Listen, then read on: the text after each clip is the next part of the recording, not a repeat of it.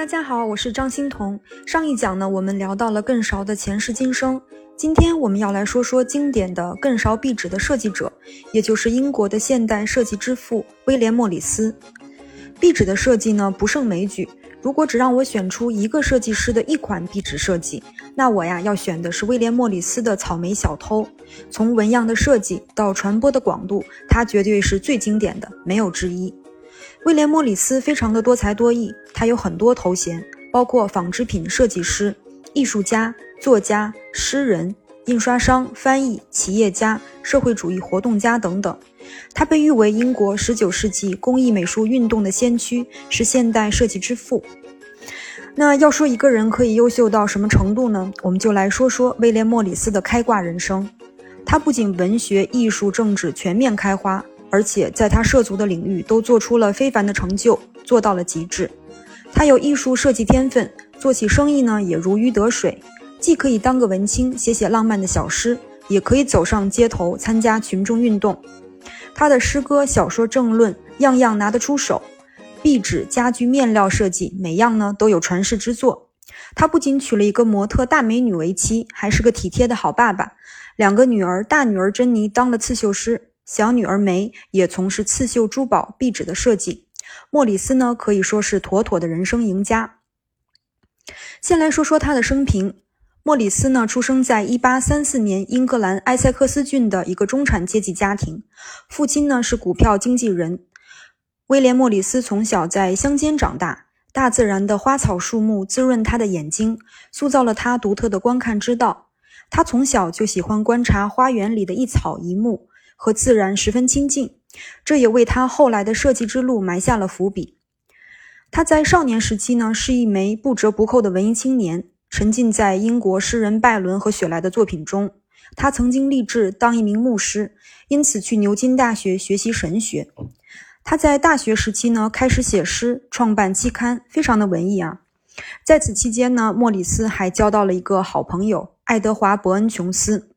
后来，两人一同加入了拉斐尔前派。莫里斯十分钟情于中世纪的艺术，他日后的设计呢，也经常以中世纪的艺术形式为蓝本。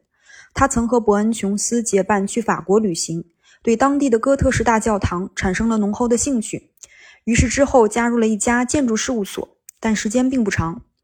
之后呢，两人又认识了建筑师菲利普·韦伯，三个人相识相知，为工艺美术运动拉开了序章。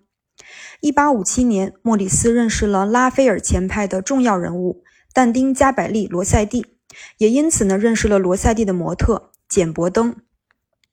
简·伯登啊是个大美女，她的肤色白皙，一头浓密的深棕色头发，也从事刺绣艺术。根据坊间传言啊，这个莫里斯和罗塞蒂两兄弟同时爱上了简·伯登，都把简·伯登当成自己的女神，艺术的缪斯。最后呢，简和莫里斯结为夫妻。但是据说简后来吐露说，他从来都没爱过莫里斯。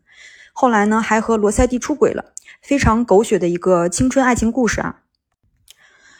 当时莫里斯和简伯登准备布置婚房，他跑遍了大大小小的商店，但总是找不到符合心意的家具和生活用品，全都不符合他的胃口。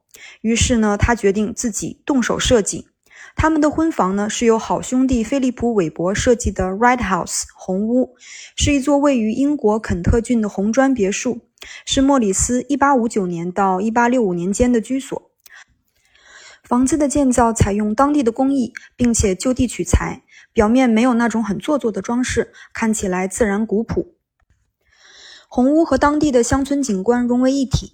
莫里斯和他的小伙伴们呢，一起设计了红屋的家具。壁纸、装饰面料和摆设等，追随中世纪风格，等于是将自己的婚房当成他设计理念的一次大胆尝试。比如莫里斯设计了天花板的花纹，大家伙儿呢一起上去完成它。房子的窗玻璃上有菲利普·韦伯绘制的小鸟，二楼的壁炉上刻着莫里斯的拉丁文格言：“生命短暂，艺术永恒。”客厅整面墙的壁画呢是爱德华·伯恩·琼斯画的，是送给莫里斯夫妇的新婚礼物。这比买过来的这个礼物要珍贵和有意义的多了。那莫里斯和韦伯共同设计的一款壁纸，名为花棚，是莫里斯放弃绘画转向壁纸设计的首个作品，就是受到红屋花园里玫瑰花棚的启发。图中的小鸟是韦伯画的。和小伙伴们一起布置婚房这件事儿简直太酷了啊！红屋呢，不仅是莫里斯爱情和友情的见证，也成为了工艺美术运动的标志性建筑。他们的婚房布置好之后，他和他的好友爱德华·伯恩·琼斯、但丁·加百利·罗塞蒂、菲利普·韦伯等人在伦敦创立了自己的合作商行，推出了独特的手工制品，包括壁纸、瓷砖、地毯、彩色玻璃等产品，自己设计、自己生产。那公司的产品呢，对当时维多利亚时代的室内设计产生了深远的影响。后来公司经历重组，1875年更名为莫里斯公司。他将一些年轻有为的建筑师和设计师呢也纳入麾下，比如我接下来会讲到的沃尔特·克兰和沃伊奇。这些人见证了英国工业革命给社会带来的贫富差距，他们想用设计来回应社会的变革，用艺术来改变生活的现状。所以说，他们不仅在艺术理念上志同道合，在政治观点上也是一致的。莫里斯公司的这群人以中世纪的艺术和生活为楷模，公司采用学徒制和类似中世纪行会的传统，致力于制造人们需要的东西，而不是单单为了卖钱。他们的产品呢是有明确的目标和功能的，将美观和功能挂钩，让形式追随功能。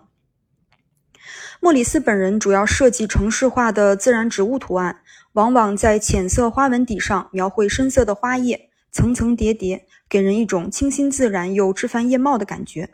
它的设计呢都非常有个人特色。一八七零年代到一八八零年代是莫里斯图案设计的高峰期，许多著名的设计都来自这个时期。比如上一集提到的更勺，我还列出了水果金百合，还有他最著名的草莓小偷。他在英国牛津郡呢有一座乡村别墅，叫凯尔姆斯科特庄园。庄园的果菜园里的画眉偷吃草莓，于是呢就有了他最著名的设计——草莓小偷。草莓小偷的这个大红大绿的配色，非但一点也不俗气，反而呢我觉得看起来很高级，有一种中世纪的田园风情。图案呢采用翻转结构，花叶鸟和水果融合一致，繁而不乱。它的设计呢，都采用手工雕版印花。莫里斯还研究植物染料，因为植物染料的色彩呢，比化学染料更为柔和。他还对电蓝波染印刷术进行了反复实验。所以说，莫里斯啊，绝对是个控制狂。从研发、原型设计、工艺流程、产品推广和公司运营，莫里斯全都要亲自上阵，一个环节都不落下。那再来说说他的设计理念。首先，莫里斯推崇中世纪的艺术和精神。第二，他的设计呢师法自然，对花草树木的样式进行了凝练的概括，造就了一种城市化的自然风格花纹。第三，他强调装饰应该追随功能，达到美观和功能的统一，而不是喧宾夺主。第四，他认为劳动分工割裂了工作的一致性。他认为工厂制作的产品是虚假的。他反对机械主义美学，主张忠实于传统材料，推崇手工艺制品，想要创造真实的、有温度的手工产品。简而言之啊，莫里斯的配方就是中世纪加自然主义加手工制作。那莫里斯的人生和艺术哲学也很值得人们借鉴。比如说，他说过很有名的一句话，就是不要在家里摆放任何不实用又不美观的东西。